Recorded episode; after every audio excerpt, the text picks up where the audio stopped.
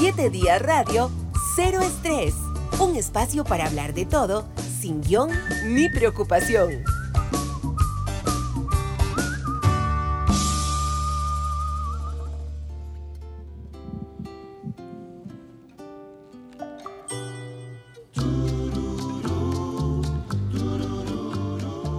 Este tema que escuchamos se llama El Pozo de mis sueños o Pozo de mis sueños y lo escogió nuestra invitada de hoy de Cero Estrés. Mientras escuchamos el tema de fondo, le voy a pedir a Lisbeth Quesada Tristán, nuestra invitada, que nos explique por qué le gusta este tema, si es la agrupación, si es la canción, si es el género.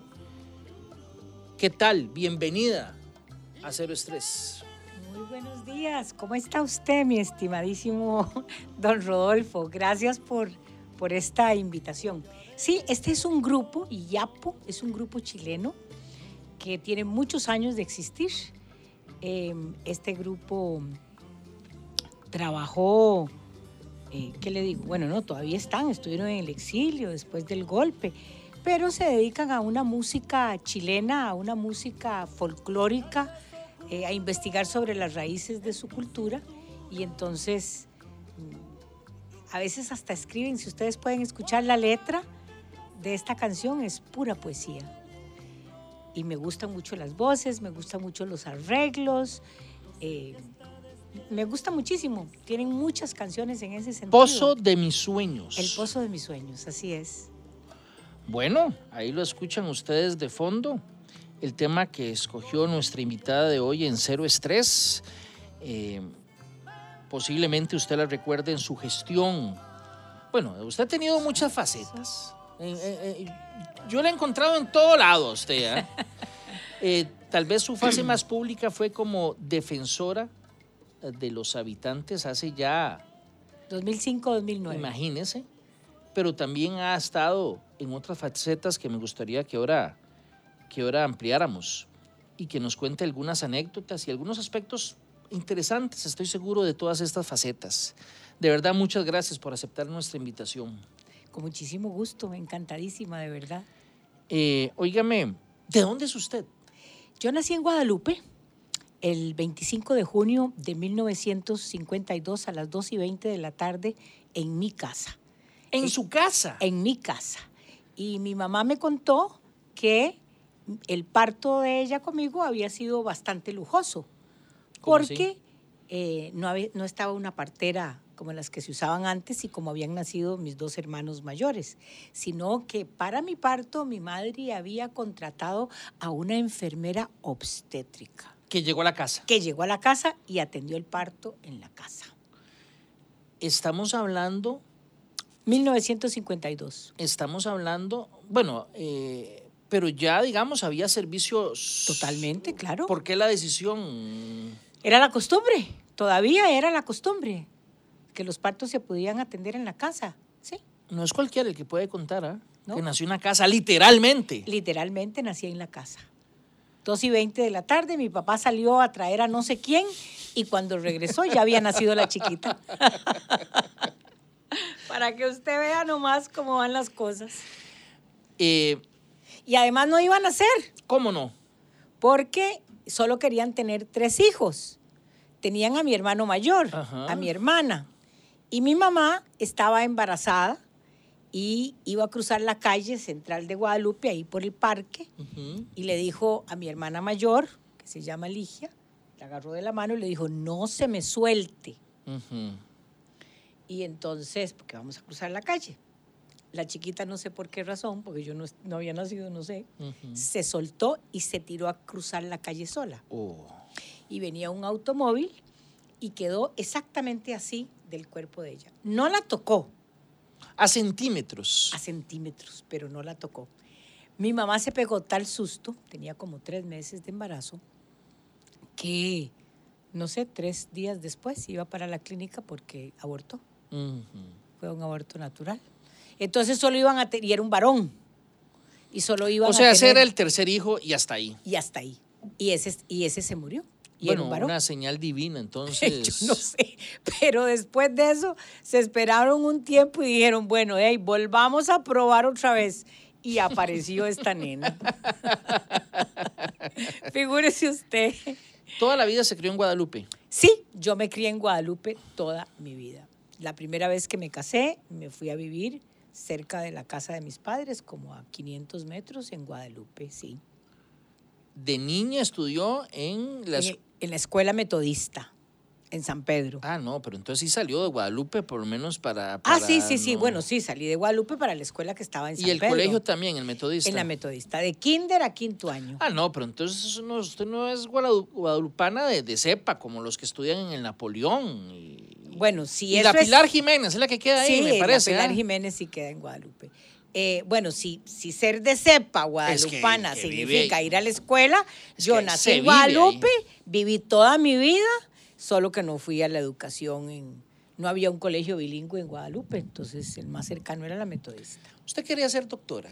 De Siempre, niña. siempre, Siempre. siempre No quise había ser otro doctora. patín, ser actriz, ser como. El ser actriz lo descubrí en el colegio. No, hombre. Sí, en el colegio, eh, eh, haciendo obrillas de teatro con los profesores y en cosas así, ahí me di cuenta que me encantaba el teatro. Pero de medicina siempre curé la lora, el perico, el perro. Siempre andaba con ese, con ese gusanito de la medicina. Siempre me llamó la atención No. fuertemente. Eh, efectivamente, usted se ha destacado mucho inicialmente en el tema médico. Estudió en la Universidad de Costa Rica, me imagino. obviamente, en la Universidad de Costa Rica, por supuesto. Fue un cambio de carrera. ¿Cómo así? Figúrese que yo primero quería, bueno, sí quería estudiar medicina, pero la Universidad de Costa Rica tenía una cosa que se llamaba la premédica. Y la pre- Premédica. premédica. Y la premédica la hacían los químicos. Como lo que llaman biociencias. Sí, era un, era un coladero, la verdad es que era un coladero para los agrónomos, para los farmacéuticos, para los que querían estudiar ontología, medicina, todas las del área de la salud o de biología tenían que llevar premédica. Y ahí llevaban química analítica y laboratorios y química orgánica, inorgánica. Era, un- era un coladero muy grande. Y yo nunca serví para esas cosas, ni para las matemáticas. Era, ¿Cómo era- nunca serví para esas cosas y quería estudiar de eso? Sí, figúrese usted las cosas de la vida. Y entonces, este, eh, le tenía mucho miedo a la premédica. En el colegio descubrí que tenía talento para el teatro. Me gustaba la historia, y sí me sigue gustando la historia tremendamente. Entonces dije, bueno, voy a estudiar teatro. Y mi mamá casi le da un infarto y a mi papá también, más bravo, se puso mi papá que mi mamá. Y por último, mamá me dijo, bueno, estudie lo que quiera, pero estudie algo a la par del teatro que le permita comer. Por favor. Porque Bueno, si bueno, no se me de- va a morir de hambre, mi chiquita. Entonces dije, está bien, voy a estudiar historia, geografía y teatro. Entonces yo matriculaba en la Universidad de Costa Rica con unas tarjetas con las que uno matriculaba por semestre, a veces hasta 15 materias, aunque usted no lo crea. Teatro, geografía. Historia, geografía y teatro. Ok. Historia y geografía en ese momento era una sola carrera, después la La separaron. separaron, así es. Pero cuando yo entré era una sola carrera. Pero entonces usted llegaba y pasaban los estudiantes de medicina y usted decía y los Me veía moría, me pasar moría. por el pretil. Sí, me moría Y decía, con una gabacha café de "Ah, anatomía. no". Sí, era, era tremendo. ¿Y sabe qué me acuerdo? Me acuerdo que este, un novio que tenía en ese momento me dijo, no podés quedarte con esa cosa de que quisiste ser médico y no fuiste. ¿Por qué no probás? Y cambiaron en ese momento, es que todo lo hace Dios o todo tiene su momento histórico. Cambiaron la premédica y se creó un nuevo currículum, se cambiaron muchas cosas en el currículum de la carrera de medicina. Entonces ya te daban la física que el médico necesitaba, no era agrónomo, la matemática que el médico necesitaba, la biología y ¿qué más era? Y la química que el médico necesitaba. Entonces ese coladero se quitó, esa premédica se quitó. Y yo logré entrar por un cambio de carrera. La Facultad de Medicina tenía dos campos para cambios de carrera. Y yo tenía tan buenas notas en historia, geografía y teatro que me admitieron. Y me acuerdo, ve- vea qué anécdota más linda, es que yo eso lo cuento con amor. Figúrense que este, Rodrigo Gutiérrez Sainz, que era el decano, había sido mi médico cuando yo era chiquitica. Ujú. ¿Verdad? De- Lo desparasitaban y mi mamá era amiga de la mamá de don Rodrigo Gutiérrez Sainz y de la mamá de Guido Miranda Gutiérrez. Mm. Todos eran de Guadalupe, ahí a los 100 metros todos. Y entonces me acuerdo que yo conocía a Rodrigo. Y entonces este, de, yo apliqué como un cambio de carrera. Y, y resulta que eh, como que estaba todo conversado adentro. Y entonces mi expediente ni siquiera lo vieron. Ni siquiera lo vieron, no lo sacaron para decir, esta no por bruta, por tonta, por malas notas, ¿cómo se le ocurre? Nada. Como que ya llevaban aparentemente ahí, no sé cómo era. El asunto que el mío no lo vieron. Y entonces yo me enteré. Entonces me fui a hablar con Rodrigo, mi antiguo médico. Y le dije, ¿cómo es posible, Rodrigo Gutiérrez Sainz, que no se hayan visto? Es el deber de la comisión de admisión revisarlos a todos Todos. se revisan. Se pueden descartar todos si les da la gana, pero uno tiene derecho a que se vea su solicitud. Entonces me dijo, bueno, sí, vamos a ver, no sé qué, no sé cuánto. Desde, desde entonces peleando por los derechos de todos. Exactamente, exactamente. Y desde antes, desde el colegio, siempre fui. Y figúrese que yo conocía a don Claudio Gutiérrez Carranza, que recién acaba de fallecer. Así es. Y don Claudio, yo le ayudé a don Claudio para que llegara a la rectoría y todo, y me fui a buscar a don Claudio, quien yo tenía en la más alta estima, y le dije, don Claudio, me está pasando esto. Entonces don Claudio dijo, eso no puede ser. Entonces me dijo, voy a ver que se vea tu caso. Él no me dijo, yo voy a hacer que usted entre, yo- nada de eso, porque don Claudio era así, era como, como un ángulo recto, ¿verdad? Este, pero me dijo, pero sí puedo mandar una persona de forma tal que se cumpla lo que usted pide, que se vean todos los casos y que se descarten si es del caso, pero que se vean. Y entonces me dijo, voy a mandar a Sainz Renault. Oiga, uno de los mejores microbiólogos y profesores que ha tenido la Universidad de Costa Rica.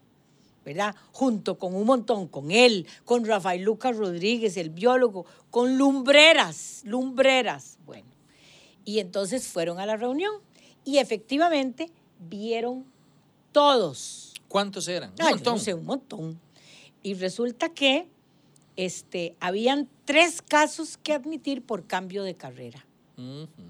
Y uno iba apadrinado por un profesor de la Facultad de Medicina. El otro iba apadrinado por un cirujano famoso de la Facultad de Medicina y de un hospital a nivel central. Y esta hija de Guadalupe no iba apadrinada por nadie, porque el mismo Rodrigo Gutiérrez Sainz no fue a esa reunión, ni nada que se le parezca. Entonces, mi querido profesor de fisiología después, el doctor Orlando, ay, que fue ministro de Ciencia y Tecnología, Orlando Morales, leyó mi carta. Había que hacer una carta para Sí, entrar. para entrar. Y mi marido en ese momento estaba estudiando Derecho. Entonces me ayudó a redactar esa carta. Vean las cosas de la vida. Y en esa carta, Los maridos servimos para mucho. algunas cosillas de vez en no, cuando. sí servimos, sí servimos.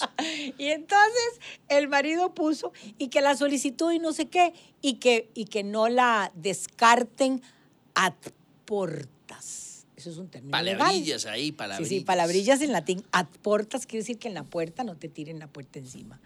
Entonces yo lo puse. Entonces el doctor Orlando Morales vio mi expediente y le llamó la atención el ad portas. Así, contado por él. Y entonces dijo, eh, cambios de carrera, habían tres personas, incluyéndome a mí. Una era una maestra, una enfermera y yo. Y entonces, claro. Geógrafa, actriz, historiadora. Sí, y entonces, de ahí, el, el- el uno quería que entrara su candidata, el otro quería que Claro. entrara su candidata. Y yo, que no tenía padrino, a él le llamó la atención y dijo, "Hmm, La, de a- aportas. la, la de Alportas la voy a padrinar. Y entonces, sí, no, eh, literal. Y entonces se pusieron de acuerdo los tres y aunque solo habían dos campos, dijeron, las tres son buenas, que entren las tres. Y las tres entramos. Así entré a la escuela de medicina. Muy bien. Muy bien. Así como usted ¿Cómo entra a la defensoría? ¿Cómo se le ocurre ir a la defensoría? De- Figúrese que yo me había ido, me habían invitado para crear eh, el sistema, el network, la, la- toda la, la cuestión de cuidado para desarrollar los cuidados paliativos pediátricos en, el, en el Pacífico, Fiji, eh, Corea, toda esa zona ahí para abajo, querían hacer un- una, una reunión y entonces me invitaron. Usted sabía de eso mucho, de cuidados paliativos. Ahora lo vamos a detallar más, Sí, pero digamos, sí, ese es como su patín, ¿verdad? Sí, sí. Y entonces, me, me- de en América Latina, la persona que estaba haciendo cuidado paliativo pediátrico era yo, y las que conocían era yo. Entonces me invitaron, me invitaron a una Usted es una reunión. leyenda en América Latina. más o menos. ¡Qué falta de modestia! ¡Qué barbaridad! Vea, por eso yo No, le dije a la gente, que- la entrevista de hoy va a ser con un personaje. No, es que vea, ¿sabe qué? Me conocen en México. Usted pregunta, cuidado paliativo, ¿quién es la doctora Quesada? Y me porque Adportas, la doctora Adportas a partir de hoy. Bueno, la mandan al Pacífico. Me mandan al Pacífico y la reunión es en Corea. Y entonces de ahí yo voy a Corea. Y después este, tenía que decidir entre comprarme una refrigeradora nueva o ir a conocer China. Ya usted sabe cuál fue la decisión, que se quede el pedazo de refrigerador en la casa que se botando agua. la comida un mes más. Sí, sí, sí. Y yo me voy a China. Y me fui a China, regresé a Corea. Y cuando vine, me dijo un amigo muy querido que se llama Julio Alvarado Morera, que es abogado, es el jefe de, de legal en este momento en el Hospital San Rafael de Alajuela. Y me dijo, mira, vos que tenés experiencia en la defensa de los derechos de los pacientes, en Ujú. este caso en el Hospital de Niños, con Ujú. los niños y adolescentes, fíjate que se abrió el asunto de la Defensoría de los Habitantes. ¿Por qué no ofreces tu nombre? Estás loco, ¿cómo se te ocurre? Yo, ¿cómo estás loco? Jamás. ¿Qué voy a quedar yo si no tengo ni- ninguna pata política, ni conozco a nadie, ni nada, y nada? No, no, no, no. Que sí, Lisbeth, que sí, que tu experiencia, que no sé qué. Lo hablé con la familia, con los hijos y. Me dijeron, no, No. mamá. Ah, le No. dijeron que sí. Mi mamá, eh, si usted quiere, hágalo. Y en cosa de cuatro días, en un fin de semana, monté todo lo que necesitaba, todos los datos, todas las cosas.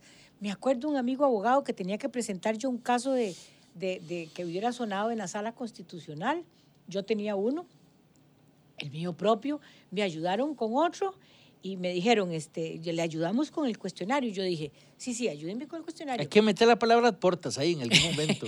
Pero yo contesto lo que yo creo que hay que contestar. Nada de que esto para que le caiga bien al diputado. No, no, no, no, no. Si, si yo, yo pongo todo. Y puse todo, que había militado en la izquierda. Todo lo que hice. Todo, todo, todo, todo, todo, todo, todo, todo. No me guarde nada, porque después van y se lo sacan a uno y le dicen que usted no fue honrado. No, no, no, no, todo. Lo conté todo. Y entonces, eh, bueno, perfecto. Entregué los documentos todo a tiempo y quedé en la primera lista de selección.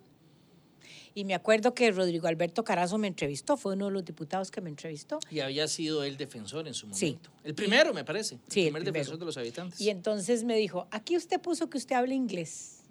Y yo dije, that's my question, that's my question. ¿Por qué? Porque había ido de kinder a quinto año en un colegio bilingüe. Ujú. Entonces hacía traducciones, escribía, Ujú. hablo, full bilingüe. En más, aprendí a escribir primero en inglés que en español.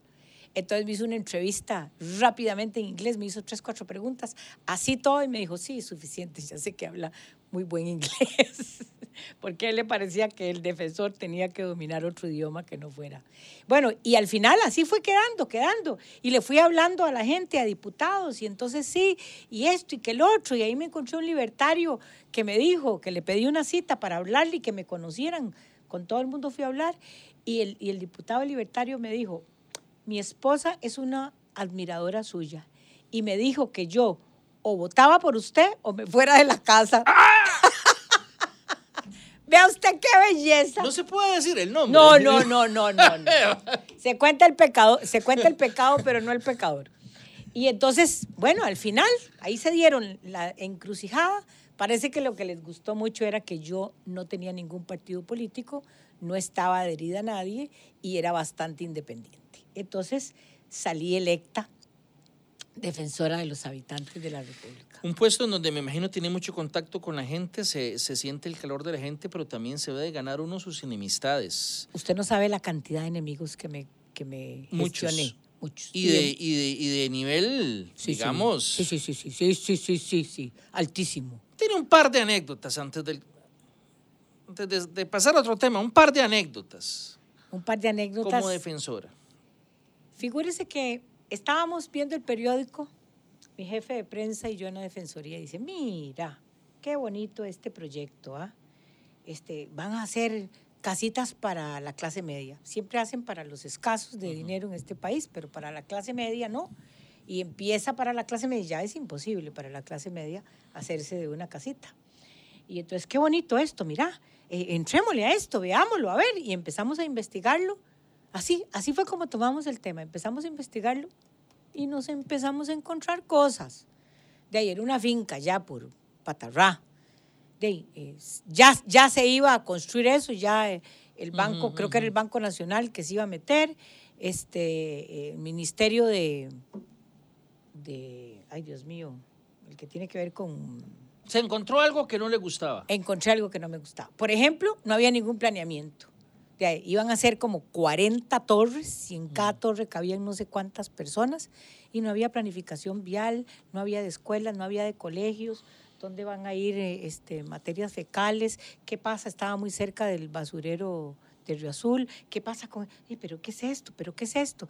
Y ya empezó, como que sonó algo, ¿verdad? Algo sonó. Aquí hay algo que no, que no suena, que no suena, que no calza, que no calza. Entonces vimos que había una propaganda del Banco Nacional que se había mandado por fax a todos los empleados públicos, que clase media, aquí tiene su posibilidad.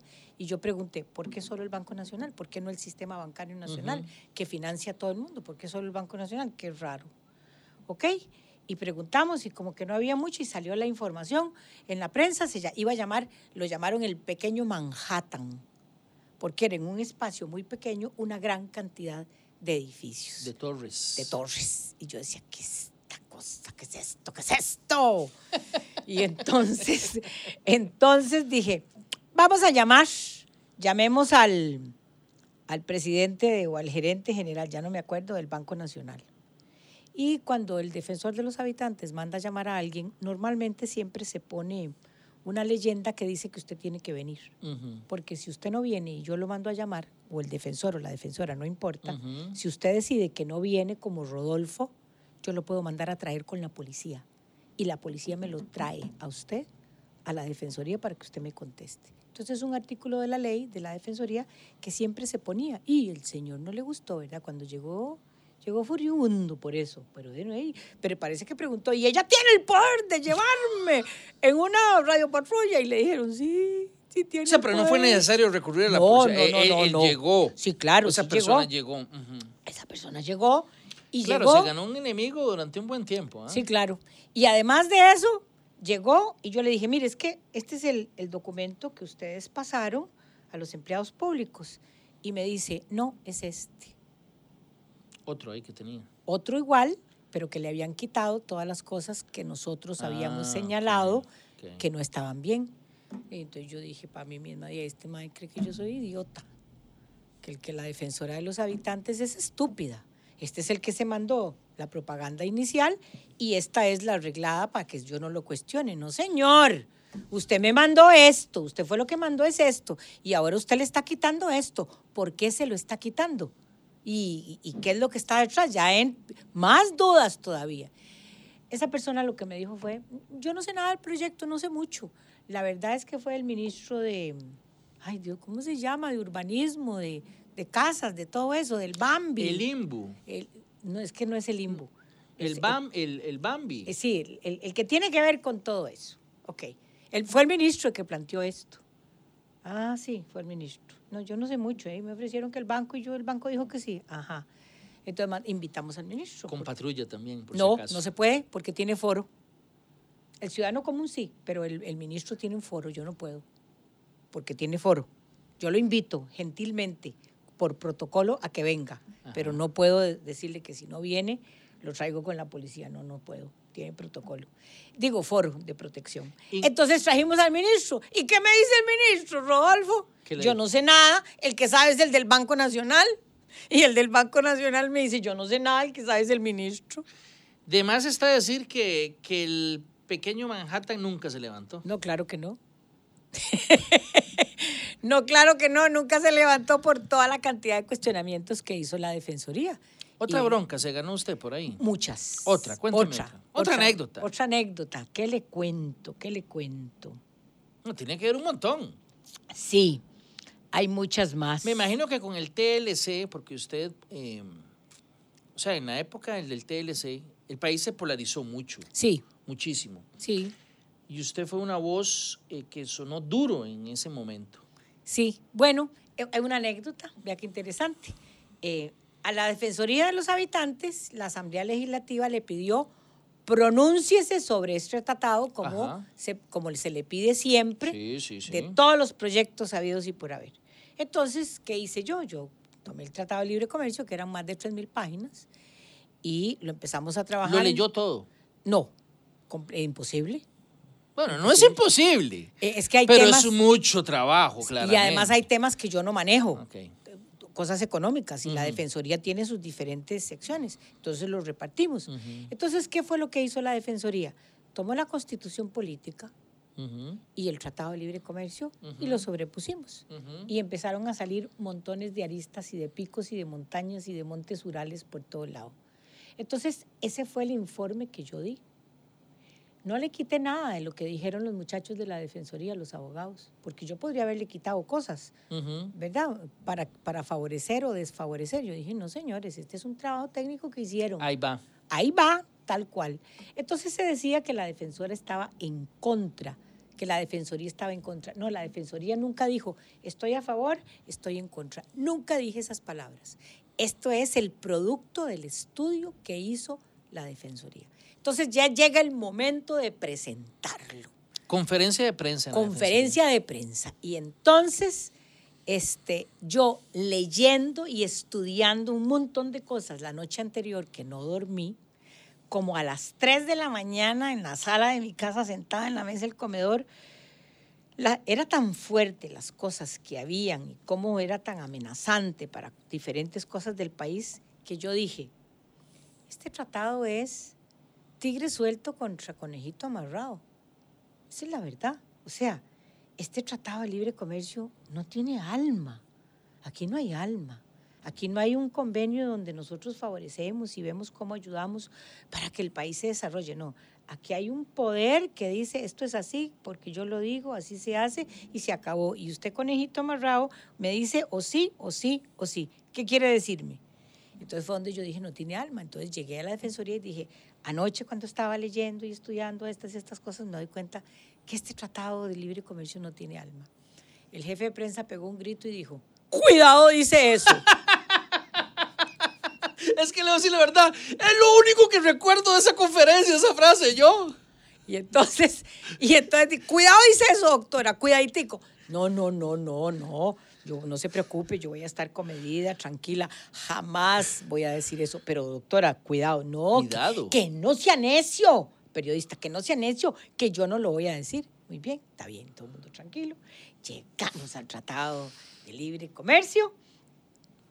Y estoy yo toda emocionada diciendo, y esto, y esto, y esto. Y al final, conclusión, este Tratado de Libre Comercio no tiene alma.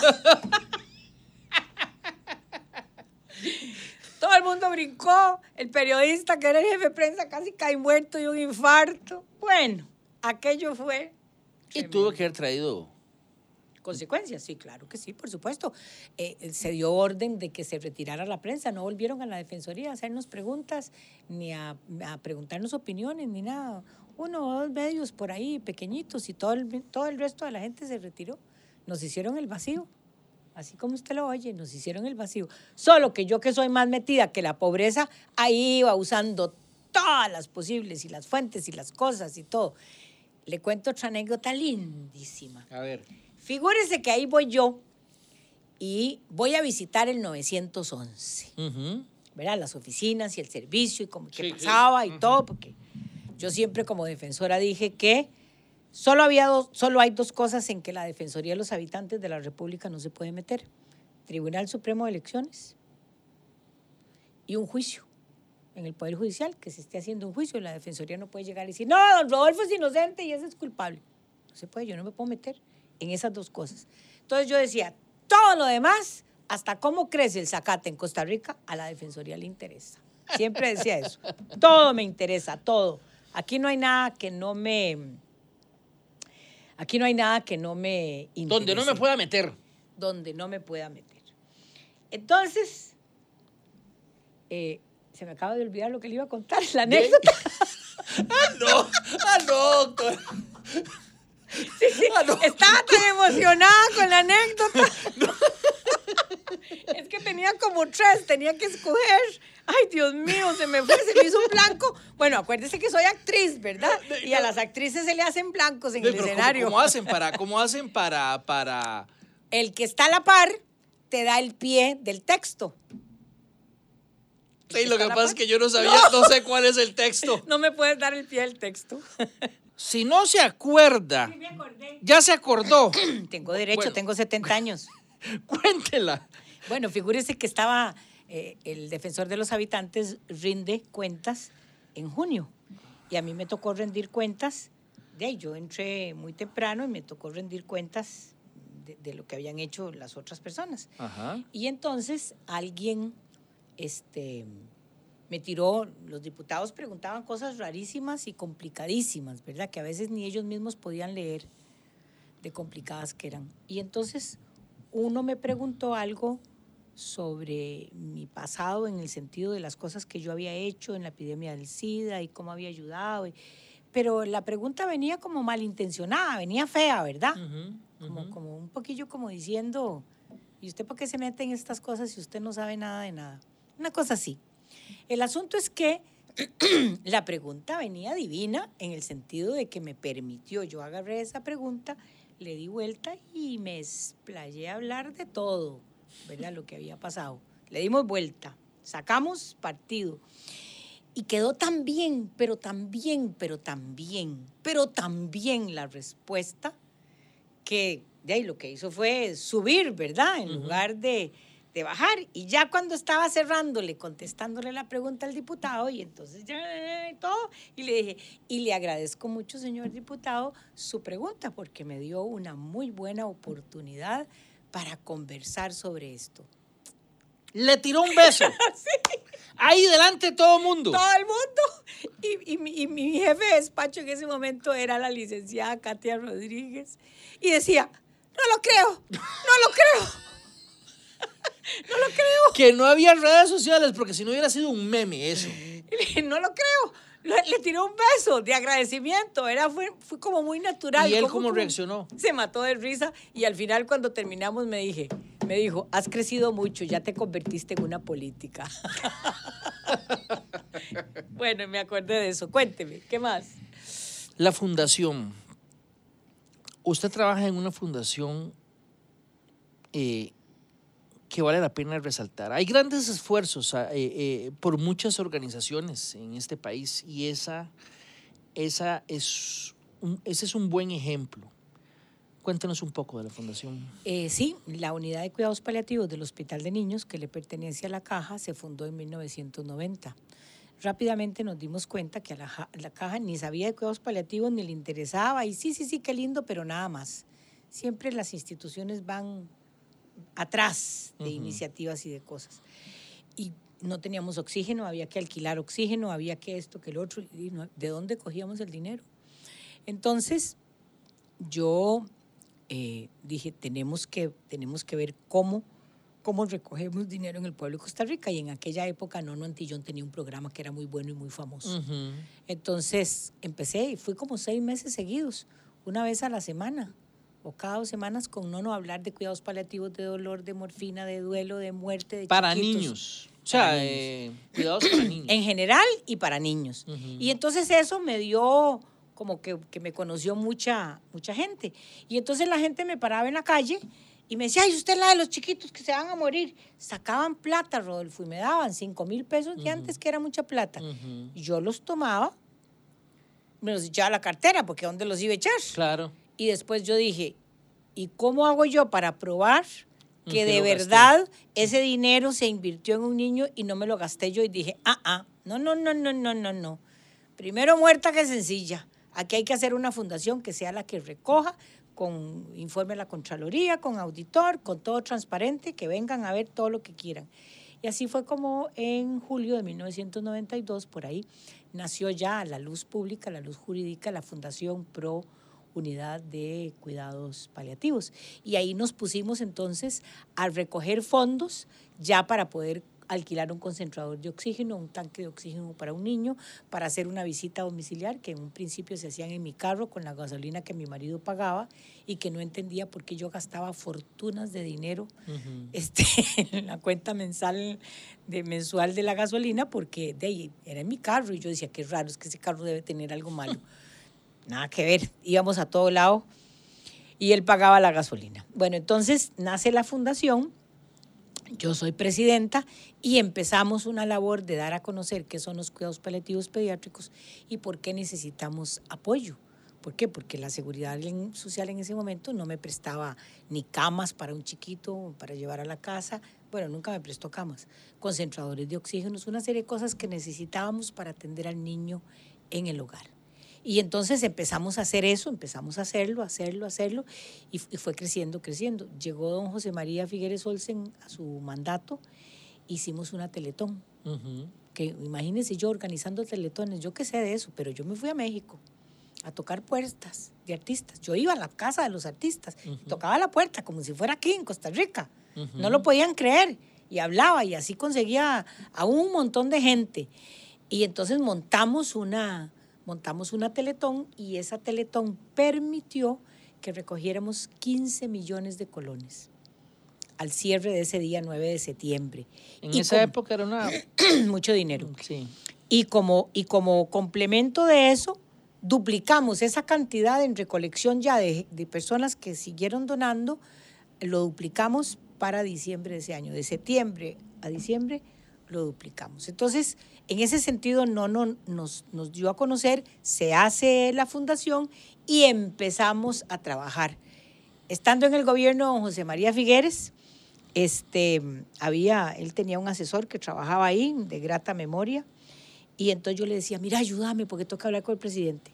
Y entonces yo llegaba a casa presidencial, oiga usted, a casa presidencial y decía, es que tengo cita con el señor tal. Y el señor decía, sí, tiene cita conmigo.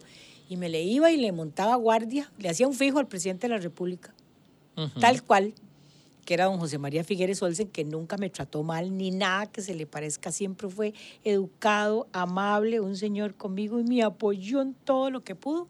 Yo le decía, que hablar con usted, ayúdeme por favor, pero usted no tiene cita, Lisbeth, ¿no? Y le decía, mire el libro que traje, aquí me puedo quedar todo el día, no hay ningún problema.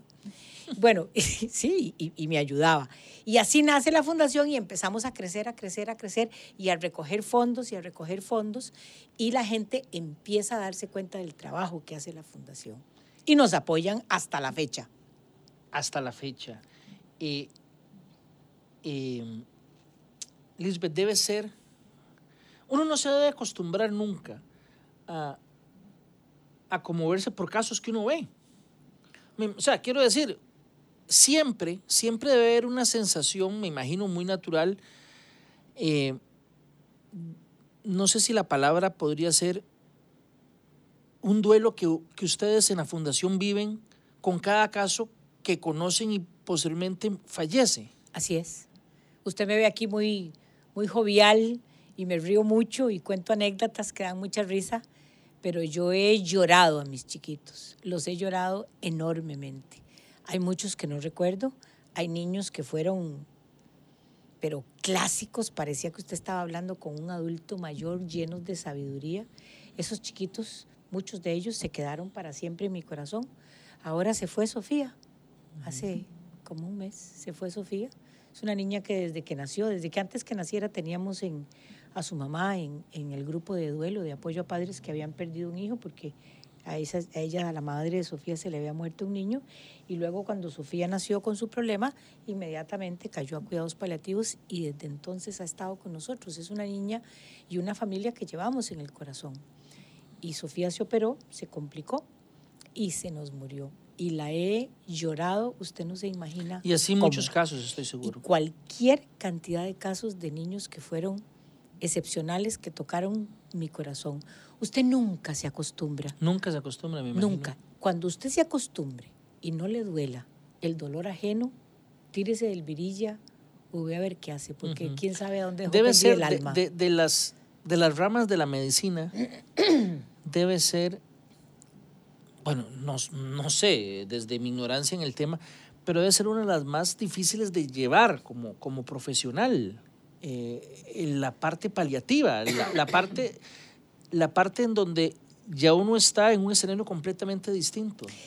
Depende. ¿Por qué? Eh, porque usted necesita humildad. Ah, usted necesita ser una persona humilde y entender que el poder de la vida y de la muerte no está en sus manos. Usted no lo tiene. Que usted tiene un conocimiento médico que puede ayudar, pero que es limitado.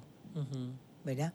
Que en realidad hay pocas cosas que usted controla realmente. Y que usted no es ningún salvador o ninguna salvadora. Usted está ahí para ayudar, para ayudar y apoyar y compartir su conocimiento y mejorar la calidad de vida. Pero la vida de ese ser humano no depende de usted. Usted se convierte en un puente, usted se convierte en, en una unión con. Usted va a arreglar, digamos que esa tierrita para que esa planta crezca lo mejor que se pueda, pero usted no controla esas cosas. Si usted se cree que usted es doña toda y que lo puede todo y tiene un ego muy grandote, y usted se siente que no hay quien le ponga los pies encima, usted va a tener problemas. Y me imagino, doctora, que también hay que trabajar con los papás o los parientes Por supuesto. del niño o la niña. Por supuesto. Que también debe ser una parte muy complicada, ese proceso de prepararlos para el duelo. Yo siempre he dicho, bueno, no sé, desde mi ignorancia también lo digo, que hasta cierto punto todos deberíamos de tener algún tipo de preparación para duelo, aunque no tengamos cerca la partida del ser querido, sino desde antes tener algún tipo de formación en, en, algo tan vital para no tenerla en el momento en que uno está sufriendo. Por supuesto. ¿Sabe qué le ofrezco? Porque usted me cae muy bien. si usted está de acuerdo, hacemos un programa, no sé si una vez al mes, o cada 15 días, o como cuando usted quiera y damos un curso de lo que es un proceso de duelo a sus radioescuchas para que la gente entienda por lo que va a pasar, haciendo eco de lo que usted está diciendo, no porque se está muriendo ya, sino porque todos en algún momento vamos a perder a un ser querido. Y no es lo mismo enfrentarse a la muerte de su, a la muerte de su mamá, de su papá, de una hermana, del marido, de un hijo, sin saber nada, a tener algún grado de conocimiento y decir, esto está pasando y yo debo no hacer esto y lo que debo hacer es esto otro. Le acepto el ofrecimiento eh, y vamos a planear algo pronto para hacer eh, una serie de entregas al respecto. Le, agradezco el ofrecimiento y también como nos acabó se nos acabó el tiempo, le agradezco que estuviera con nosotros aquí, doctora, compartiendo en cero estrés. Con muchísimo gusto, yo encantada. Todas las veces que usted necesite que yo venga, yo con muchísimo gusto, porque como ya estoy pensionada, tengo mucho tiempo. No, pero con su personalidad y su forma de ser, yo no me imagino usted en la casa para nada. No, no estoy. ¿Ah? No, no Usted llega a la casa a dormir nada más. Bueno. A veces. A veces. Porque cuando duermo, cuando no duermo en mi casa, duermo en mi otra casa tengo una propiedad. Ah, bueno. Ah, no, no, no, no, no, no. No, no, no, no, no se imagine cosas raras. No, no. Tengo una casita en la playa y entonces voy a mi casita y ahí me quedo y, y mis maticas y todo. No, no, no, no. Tranquilidad y paciencia. A ustedes también muchas gracias por acompañarnos en una nueva emisión de Cero Estrés. Si Dios lo permite, los esperamos en una próxima entrega. Hasta entonces. En siete días radio Cero Estrés, un espacio para hablar de todo sin guion ni preocupación.